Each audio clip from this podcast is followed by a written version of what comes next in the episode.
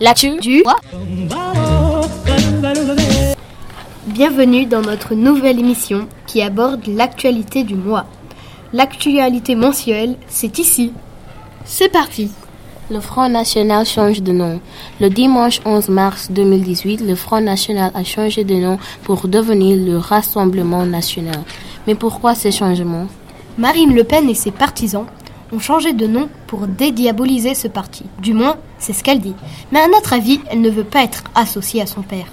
Elle a ajouté à la fin de son discours ces paroles inquiétantes.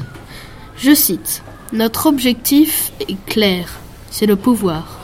Rassurant, non? Et nous enchaînons sur une triste nouvelle la mort d'un astrophysicien hors norme, coincé dans un corps paralysé. Je nomme Stephen Hawking.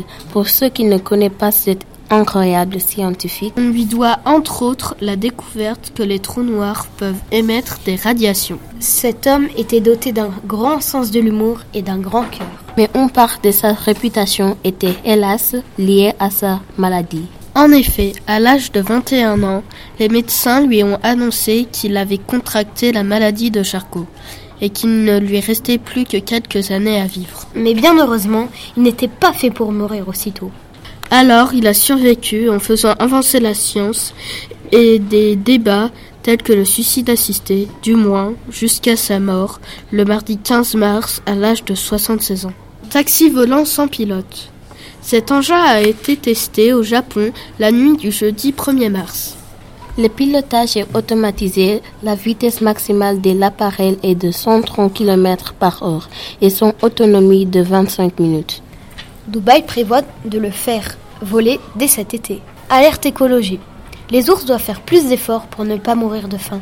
Des chercheurs ont équipé des ours blancs avec des GPS pour constater qu'ils ont de plus en plus de mal à trouver de la nourriture. La faute au réchauffement climatique.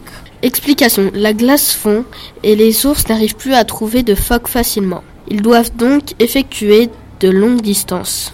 Du coup, certains meurent de faim. J'espère que l'émission euh, du mois d'avril sera un peu moins triste. Euh, Merci et à la prochaine.